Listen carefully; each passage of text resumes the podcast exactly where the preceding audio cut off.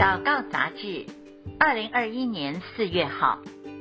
各位好，今天要为您读的这篇文章，是由记者商可盈所写的，主题是患难临到，基督彰显复活大能的时刻。走过多次生命的风暴，深深知道唯有倚靠主，才有属天的信心和盼望。历经孩子十多次大手术，妻子罹癌过世，面对生命多次的风浪，台南磐石之家黄敏吉牧师在顺境与逆境之中都不停止向主祷告，与他连结。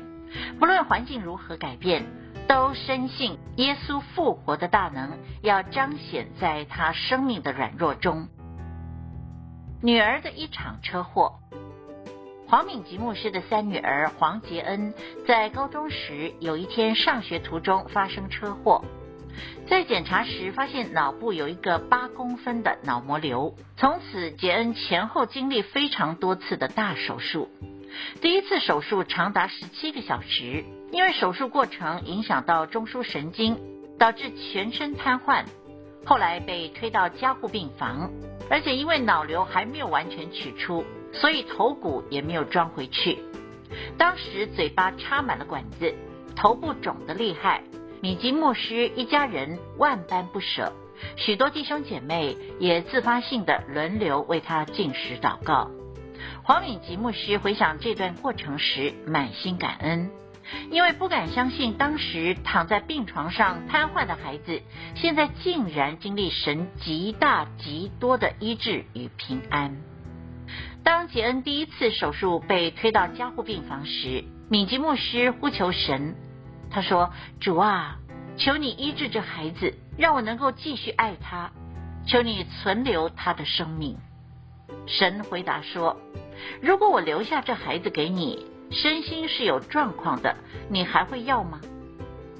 身为四个小孩的父亲，许多年忙于外出服侍。陪伴孩子的时间并不多，因此他向神说：“主啊，我愿意。若是出于你，我就默然不语。”当杰恩那一次手术还没有度过危险期，因为加护病房不够，医疗人员获得父母同意之后，就把杰恩转到一般病房去。然而他当时还不能自己照顾自己，也不能自己吃东西，在照顾上就必须格外细心。虽然不知道明天会如何，但是夫妻两个用心照顾他。有一段时间拔掉胃管的时候，他们就喂一口，祷告一次，再喂一口，再祷告一次。透过祷告、祈求和感谢，将杰恩所有的身体功能都交在主的手中。渐渐的，头部肿胀消失，进食的功能也逐渐恢复好转了。甚至于在出院之后还能够弹琴，行动不再需要依靠轮椅，而学走路的时候还会幽默的跟爸爸说：“爸，你坐在这轮椅上，我来推你。”那段时间，米吉牧师心中充满了感恩，想起女儿曾经是瘫痪在床上无法行动自如的孩子，居然可以被主医治，能够慢慢学习走路，印证了圣经上保罗所说的。我靠着那加给我力量的，凡事都能做。腓立比书四章十三节，在神没有难成的事，患难中他掌权。后来杰恩分别在花莲门诺医院、林口长庚医院，曾经接受超过十二次的手术，加上好几次电疗、质子治疗，一路走来，身心所承受的艰辛。都是依靠神加添信心，才一一过关。现在的杰恩已经是一位受过神学训练，也就是接受过台南神学院以及圣光神学院的训练，是被主装备过的宝贵器皿了。如今而立之年，虽然仍然在治疗之中，但他已经可以自行走路，甚至于在我们采访的当天，他也陪伴在爸爸身边。有时候也会信心满满的简单陈述自己的感受，或者是贴心的提醒爸爸哪一个见证还没有讲到啊，让人看出他真的是一位信心战士。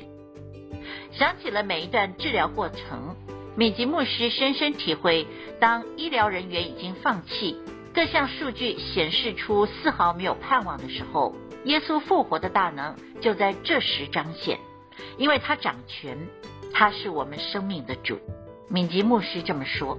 而信心的考验并没有在一次手术之后就结束了。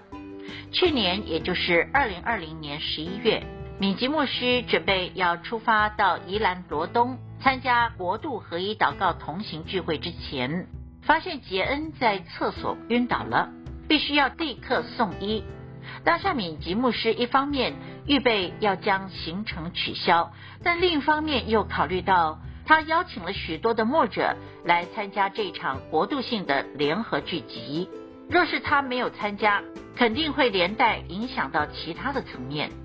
就在此时，贴心的儿子对他说：“爸爸，这场聚会这么重要，你去吧，我来照顾杰恩。”于是敏吉牧师就按既定的行程前往参加。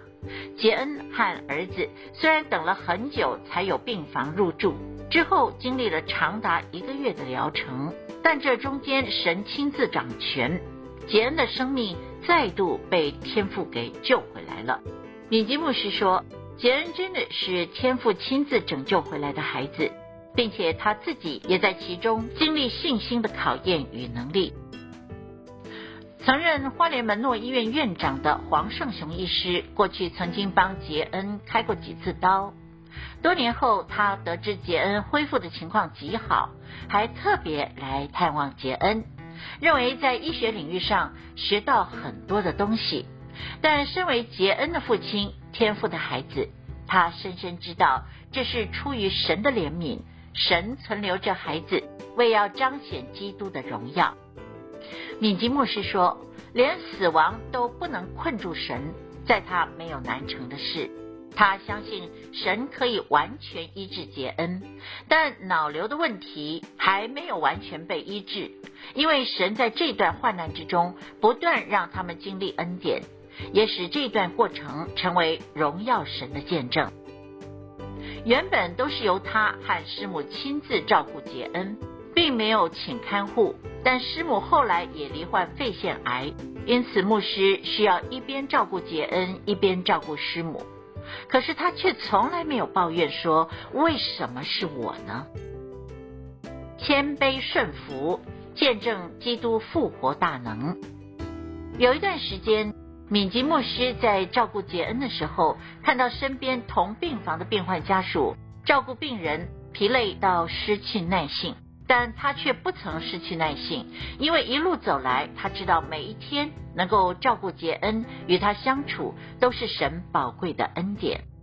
对敏吉牧师来说，遇见患难就是悔改的季节，是需要回到神面前谦卑安静的时刻。敏吉牧师说，患难也是神说话的时刻，患难中的信心。在于平时就要与神保持连结，有亲密的互动关系。在敏吉牧师的信仰路程中，有一些祷告甚至是长达十年才解决问题的。